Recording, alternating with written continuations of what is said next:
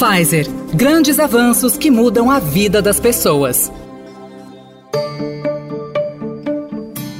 Olá, gente, tudo bem? Receber o diagnóstico de câncer de pulmão é um choque que pode trazer à tona uma mistura de emoções, como medo, ansiedade, indignação e até revolta.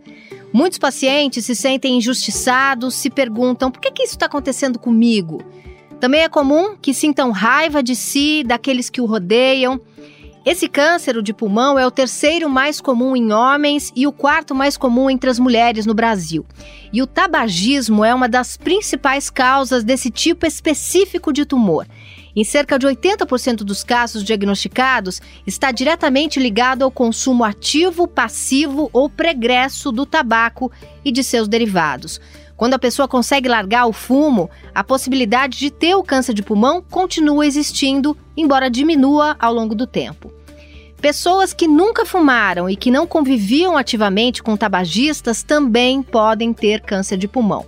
Geralmente são pessoas mais jovens com alguma alteração genética que fez este câncer se desenvolver. Nestas pessoas, o sentimento de revolta pode estar ainda mais presente. Atualmente existem diversos tratamentos disponíveis para o câncer de pulmão.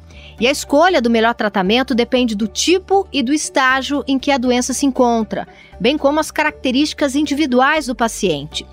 Algumas opções incluem a cirurgia para remover o tumor, radioterapia, quimioterapia e a combinação desses tratamentos. Além disso, novas terapias estão sendo desenvolvidas e testadas em ensaios clínicos. O tratamento do câncer de pulmão é um processo individualizado e é importante que os pacientes discutam suas opções com seu oncologista. Essa é uma doença, na maioria das vezes, silenciosa. Por isso, o diagnóstico precoce é fundamental.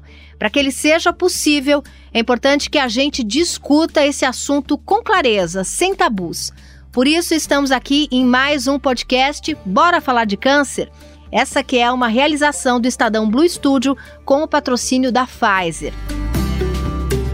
Estamos recebendo hoje o Dr. André Nebel de Mello e a Cláudia Lopes, diagnosticada com câncer de pulmão em 2014 aos 49 anos, sem nunca ter fumado. Sejam muito bem-vindos, é um prazer ter vocês aqui com a gente. Eu queria começar pelo Dr. André, Doutor, eu queria que o senhor explicasse para nossa audiência quais são os sintomas mais comuns do câncer de pulmão, o que, que a gente deve procurar, o que, que a gente deve ficar de olho. É, então, uh, o câncer de pulmão, a primeira coisa, ele geralmente é sintomático nos estágios iniciais. Então, quando você está com o começo de câncer de pulmão, geralmente você não tem sintoma nenhum. Os sintomas vão aparecer mais adiante, né? Isso faz com que o câncer de pulmão seja, na verdade, diagnosticado com estágio mais avançado na maioria dos pacientes ou às vezes, que a gente chama de diagnóstico incidental, que é você fazer um raio-x e descobrir que tem um nódulo no pulmão e aí fazer o diagnóstico mais adiante. Mas quando tem sintomas, os principais sintomas, então, é a presença de sangue nos carros ou quando você vai tossir, é, você tem infecções respiratórias um, recorrentes, né, uma atrás da outra, você tem uma tosse persistente, que pode ser uma tosse persistente nova, ou então, para quem já tossia, por, por, exemplo, tem alergias e tosse sempre, essa tosse ser diferente do habitual, dor no ombro, dor no peito, dor nas costas, dificuldade para respirar, rouquidão ou chiado no peito, exaustão, fraqueza, perda de apetite, pode acontecer também, pode ter perda de peso, mas, de novo, é, na verdade, quase metade dos pacientes não tem sintoma nenhum. Doutor, isso significa que a gente tem que, a partir de alguma idade, fazer alguns exames naquele check-up que a gente deveria, né? Alguns fazem anualmente, outros apenas deveriam. Existem alguns exames que a gente pode ali colocar na rotina, tanto o homem quanto a mulher, para favorecer um possível diagnóstico precoce? Se fazer triagem específica para câncer de, de pulmão, assim, você teria algumas pessoas que teriam indicação de fazer essa triagem. Né? Então, são pacientes que fumaram ou, ou, fumam nos últimos 15 anos, pacientes é, geralmente com mais de 50, menos de 80 anos de idade, porque é a idade onde a maioria dos casos acontece. E aí, a triagem, o ideal seria uma tomografia de tórax. Né? Você fazer um raio-x de tórax simples, vai aparecer, mas só se for uma, um tumor grande. E eu posso inferir que esses, então, são os principais fatores de risco para o câncer de pulmão. Isso que o senhor falou, ter fumado, o que mais? É, o, principal fator de risco é o tabagismo, tá? O, 80% praticamente dos pacientes com câncer de pulmão fumam ou fumaram. tá? Mas não é o único. E você tem aí 20% das pessoas que nunca fumaram que podem ter câncer de, de pulmão. Tem outros fatores de risco, então, né? O, o, fumo passivo, que é quando você convive com alguém que fuma, a exposição a, a algumas substâncias tipo amianto, radiação, radiação ionizante tipo natural, por exemplo, que é o gás radônio, a poluição do ar. Outra coisa muito importante também é, é a, a, inflamação crônica no, no, pulmão. Então, condições que levam a uma inflamação crônica, por exemplo, a doença pulmonar obstrutiva crônica, deficiência de alfa-1 antitripsina, a fibrose pulmonar, isso tudo vai aumentar, ou por exemplo, um paciente que teve uma tuberculose durante um tempo, isso tudo aumenta o risco de câncer de pulmão. E fora isso, você tem riscos por alterações genéticas, então você pode ter uma mutação genética que a gente chama de mutação driver, que pode levar a pessoa a desenvolver o câncer de pulmão e esse câncer vai ser mantido por essa mutação. Obrigada, doutor. Queria trazer a Cláudia Lopes aqui para nossa conversa. Cláudia, seja muito bem-vinda. Você foi diagnosticada, né, como eu disse aí na abertura do podcast, com câncer de pulmão em 2014. Você tinha 49 anos e você nunca fumou.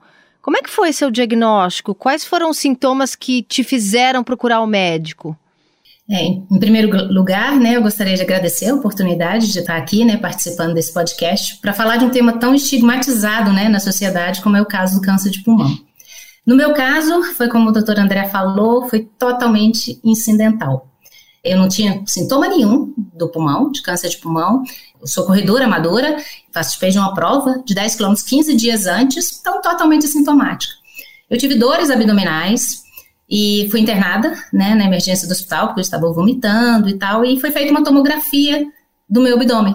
E essa tomografia pegou a base do meu pulmão. E por sorte, né, era justamente na base que estava localizado um nódulo, e eu fiquei internada porque eu estava com a semi-obstrução intestinal. E aí no dia seguinte, aí o médico pediu uma, tomo, uma tomografia do tórax e uma ressonância do abdômen para identificar o que estava provocando essa semi-obstrução intestinal. Aí no dia seguinte, meu marido pegou o resultado dos exames e tinha lá. Eu estava com dois, duas lesões, uma no intestino e uma no pulmão, e todas duas suspeitas de neoplasia. Eu nunca nem tinha, assim, me atentado do que era neoplasia, mas quando a gente leu assim, falou, acho que isso não é coisa boa. Fomos no Google, né? Descobrimos que era o sinônimo de câncer. E continuei internada, passei durante 10 dias fazendo biópsia por agulha para tentar coletar o material do pulmão, biópsia é, por vídeo para do intestino e não conseguimos fechar um diagnóstico. Né? Só depois, quando eu saí do hospital, que, que a gente conseguiu fechar primeiro o diagnóstico do, do pulmão. Cláudia, o que, que você sentiu nesse momento é, que você é, teve esse diagnóstico? Né? Como você disse, você foi para o pronto-socorro com sintomas intestinais e saiu ali com esse diagnóstico de câncer de pulmão.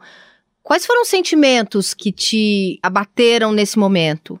Quando eu saí do hospital, ainda não tinha um diagnóstico fechado, né? Eram suspeitas de câncer. E aí o médico, quando chegou e conversou comigo com meu marido, falou assim: olha, os dois são suspeitos, só que não parece ser uma metástase, porque intestino não costuma dar metástase no pulmão e pulmão não costuma dar metástase no intestino. Então podem ser duas coisas isoladas, né? Então eu sempre falo que Deus mandou um tumor, que depois mais tarde o tumor no intestino foi identificado como um tumor benigno.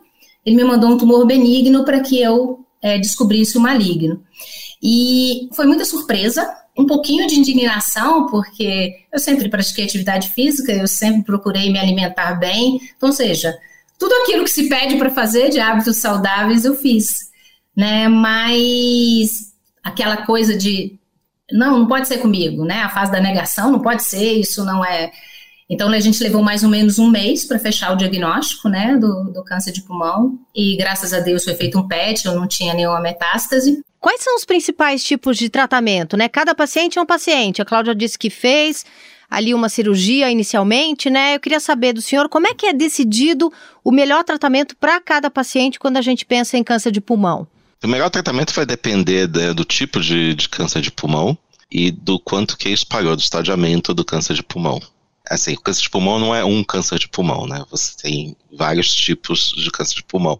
É um câncer muito agressivo, cresce muito rápido, vem dos brônquios, acomete geralmente pessoas fumantes e responde, porque cresce muito rápido e responde à quimioterapia. Não quer dizer que você vai ter uma taxa de cura alta, é só que responde bem a quimioterapia citotóxica. E aí você tinha os outros cânceres de pulmão, que é o grupo que a gente chama de não pequenas células, e hoje em dia você, na verdade, faz diagnóstico molecular, né? Então você vai ter que analisar se tem uh, mutações genéticas, você tem várias mutações genéticas associadas ao, câncer de não pequenas células. Como você tem tratamento para várias delas, isso muda muito o prognóstico. Então você vai primeiro ter que descobrir qual que é o tipo de câncer, né? E você faz isso depois da biópsia, você vai saber o tipo de câncer, uh, na maioria das vezes. Aí você vai fazer o estadiamento, então você vai fazer como a Cláudia fez, né? Você vai fazer a tomografia de tórax, você vai fazer tomografia de abdômen e crânio, ou você pode fazer um PET, para ver o quanto que o câncer se espalhou. Aí você vai saber o que, que você vai poder fazer. Quando é um câncer localizado, você geralmente faz a cirurgia, e aí dependendo de como que tá, vai mudar a extensão da cirurgia, você pode tirar um pedaço do pulmão, às vezes até o pulmão inteiro, ou se está muito espalhado, você não vai fazer a cirurgia. Você pode fazer radioterapia, a radioterapia geralmente é associada, na maioria das vezes, à quimioterapia, e aí você está querendo controlar é, o câncer ali que esteja localizado, ou às vezes você pode fazer radioterapia com um paciente que tem metástase para controlar pontualmente uma metástase no osso, por exemplo. Aí você tem a quimioterapia tradicional, que é a quimioterapia tóxica, que são remédios que matam células que estão em crescimento. E aí tem vários tipos. Aí você tem a terapia alvo, que é quando você tem um alvo molecular específico, que você vai ter um alvo ali no câncer, que é que faz esse câncer em especial está se desenvolvendo e você vai usar uma droga que vai agir em cima desse alvo e vai fazer com que uh, ele pare de crescer e se tudo der certo que você controle, inclusive o câncer uh, com esse medicamento. E por último tem imunoterapia, onde você é são medicamentos que vão fazer o sistema imunológico reconhecer mais o câncer e atacar esse câncer. Essa você também pode fazer ela isolada ou em combinação, por exemplo, com quimioterapia. Então, assim, o tipo de tratamento vai de depender do paciente. E hoje, é, né, eu, doutor, eu... hoje a gente, você sabendo o nome e o sobrenome do câncer, né? Antigamente era câncer de pulmão. Hoje você já uhum. sabe se é de pequenas células, de, de não, de não pequenas, pequenas, células. células é. E para cada um você tem é, um tratamento. Então, hoje em dia Sim. é um tratamento que é personalizado para cada paciente. Isso reflete ou na cura ou na sobrevida desse paciente. Você ter todas essas ferramentas. Com certeza, porque você sabendo qual que é exatamente o tipo, você vai direcionar o tratamento para o melhor tratamento para esse tipo de câncer e também para o paciente, porque o paciente tem que ter condições clínicas de receber o tratamento. Às vezes você tem um remédio muito bom, mas que o paciente, por alguma outra doença, alguma condição específica, não pode receber. Então você vai ter que tentar uma. Ah, é a melhor opção para aquele paciente. Para cada paciente vai depender como ele responde individualmente ao tratamento. Ô, Cláudia, como é que foi essa conversa com o seu médico e com a sua família? Antes, eu até gostaria de complementar, né, a respeito da minha jornada após o diagnóstico, porque eu fiz a cirurgia, fiz quatro sessões de quimioterapia adjuvante e fiquei acompanhando, né, porque até então a intenção era que fosse um tratamento curativo. Aí, isso foi em 2015, e em 2016 o marcador tumoral começou a subir, e nós ficamos acompanhando essa subida desse marcador, mas nada aparecia nas imagens, então não tinha o que tratar. E durante o ano de 2017 todinho, esse marcador subiu e em janeiro de 2018 eu tive a recidiva da doença. Em 2014 foi estágio 2B, né, o estadiamento dele, e quando veio a recidiva, veio múltiplos pequenos nódulos nos dois pulmões, e aí, estágio 4, né, inoperável e para medicina incurável. Então, eu tive dois momentos aí de sentimentos, né? Um quando eu recebi o diagnóstico lá em 2014 e outro quando eu recebi a, a, a notícia, né, da recidiva. O meu médico sempre foi uma pessoa, hoje em dia ele não é mais meu oncologista porque ele se especializou em mama, mas desde o primeiro momento lá no hospital, quando ele foi falar comigo e com meu marido, ele foi uma pessoa extremamente empática, muito cauteloso, muito sensível na hora de dar a notícia de que eu poderia estar com câncer.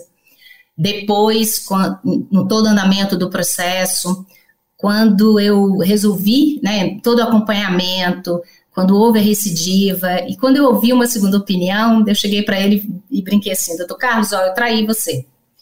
Eu fui ouvir uma segunda opinião e o médico disse isso. Mas você é o meu médico. Então a gente precisa decidir junto aqui o que, que é melhor. E ele falou: Olha, eu não me sinto confortável em não te dar um tratamento. Mas se você está confortável com essa decisão, vamos lá, é um caminho sim a seguir. Concordou, eu fiz essa biópsia. Aí ele chegou para mim e falou: Olha, a gente precisa começar o tratamento. Então, vamos fazer, na época, o protocolo era quimioterapia mais imunoterapia, que era ofertado para os pacientes que não tinham mutação. Fiz duas sessões de quimio mais imuno e eu tenho uma fusão, que na época não era analisado no Brasil, que é uma EGFR RAD 51, que é tratada com a terapia-alvo. Então, ou seja, eu estou aqui exemplificando todos os tratamentos que o doutor André falou, né? Porque para cada caso, para cada momento, foi um tipo de tratamento. E aí eu comecei uma terapia-alvo em julho, em agosto de 2018, e estou nessa terapia-alvo até hoje. E ela não mais com o objetivo de curar, mas ela tem controlado o câncer, continua só nos meus pulmões e me dando excelente qualidade de vida. Que é muito importante quando você tem um diagnóstico como o seu, né? Ter qualidade Sim. de vida é viver muito bem, né? Doutor, uhum. eu queria que o senhor explicasse para a gente como é que é o prognóstico para o câncer de pulmão. A gente sabe que cada paciente é um paciente, mas quais são os dados? Quais são as taxas de, de sobrevivência e como é que elas podem ser melhoradas? Primeiro, assim, então, de estatística, né? O que você já tinha falado, né, até na abertura, né? É o terceiro tipo de câncer mais comum no Brasil e no mundo geral, né? É a primeira causa de, de morte por câncer. São mais de 40 mil pessoas por ano sendo diagnosticadas de câncer de pulmão no Brasil. E como a, o diagnóstico, na maioria das vezes, é paciente com doença avançada, isso vai mudar muito o prognóstico. A gente sabe que quando você diagnostica o paciente no estágio 1, a taxa de cura é mais alta do que quando você diagnostica no estágio 4, né? A sobrevida em 5 anos para o estágio 1 é de 58%, isso classicamente, e 6% só para o estágio 4 mas isso é, são dados históricos, a maioria desses dados, inclusive antes de você ter tratamentos específicos, tratamento-alvo, imunoterapia. Então, com tratamento-alvo e imunoterapia, isso tem mudado bastante. Por exemplo, ela está fazendo tratamento com uma, um inibidor de EGFR. Uh, ah, você pode fazer inibidores de ALK, inibidores de ROS1. Uh, nesses pacientes que têm esses alvos específicos, o resultado é muito bom quando você usa uma droga direcionada para esse alvo. Então, dependendo do medicamento e do alvo, você tem mais de 50% dos pacientes vivendo mais do que 3 anos sem progressão da doença, ou mais do que 5 anos de sobrevida total, o que é muito bom e tem melhorado. Inclusive, assim, você tem casos de remissão completa com tratamento-alvo e você tem casos de remissão completa com imunoterapia, que você não via, por exemplo, com a quimioterapia uh, citotóxica. Então, você pode curar eventualmente esses pacientes é claro que você sempre vai ficar de olho, você sempre tem aquela questão de quando você vai parar de tratar, você pode eventualmente curar e você pode principalmente controlar. Então, mas se você for é, usar só a questão estatística total pura, é, aí a gente está falando que, de novo, 58% dos pacientes vivem 5 anos para um estágio inicial e 6% vivem no estágio avançado. É, a gente tem visto vários cânceres, né? Não só o de pulmão, mas o uhum. de mama, outros cânceres, pacientes vivendo como se tivessem uma doença crônica, né, doutor? A gente está caminhando para essa cronificação, vamos dizer assim, nem sei se essa expressão existe, de doenças como câncer, ou seja, a gente pode ver essas pessoas sendo tratadas como se tivessem uma doença crônica, como hipertensão, diabetes e por aí vai? Sim.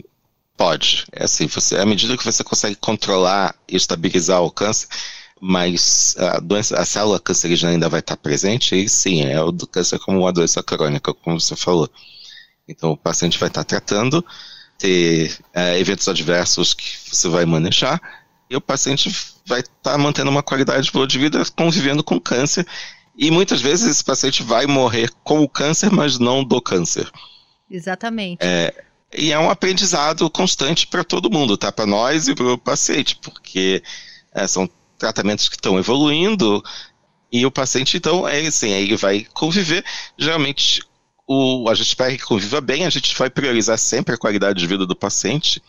Então, você vai ajustar o tratamento do paciente pensando na melhor qualidade de vida dele. Eu queria fazer essa pergunta para a Cláudia, já encerrando. Cláudia, como é que está a sua vida hoje?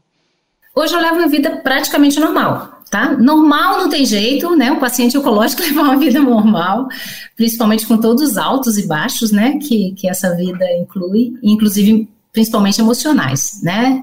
Não é muito fácil você lidar com um diagnóstico com uma doença que te ameaça a vida dessa forma e, e saber, né, que, que não tem cura. Mas com o tempo você aprende a ressignificar até a palavra cura, né? Eu tenho poucos efeitos colaterais da medicação, eles são bem administráveis, eu continuo praticando atividade física regularmente, continuo tendo hábitos saudáveis, cada vez mais saudáveis. E eu sempre falo assim que ter hábitos saudáveis não me impediram de ter o câncer. Mas, com certeza, eles fizeram com que eu, eu seja hoje em dia uma pessoa bastante saudável, mesmo tendo câncer. Bom, queria agradecer vocês. Eu conversei com a Cláudia Lopes, com o oncologista, o Dr. André Nebel de Melo. Obrigada pela participação de vocês. Esse episódio foi sobre câncer de pulmão e como muitos sentimentos podem surgir nesse momento do diagnóstico. No próximo episódio do Bora Falar de Câncer, a gente vai conversar sobre a jornada desse paciente que, ao receber o diagnóstico, precisa ter os seus sentimentos acolhidos. Eu sou a Rita Lizauskas, muito obrigada pela sua audiência. Até a próxima.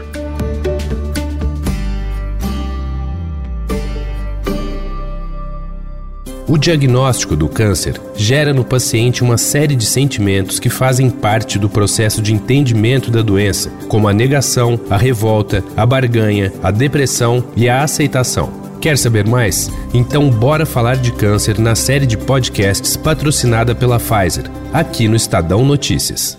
A série de podcasts Bora Falar de Câncer é um patrocínio da Pfizer. Pfizer, grandes avanços que mudam as vidas das pessoas.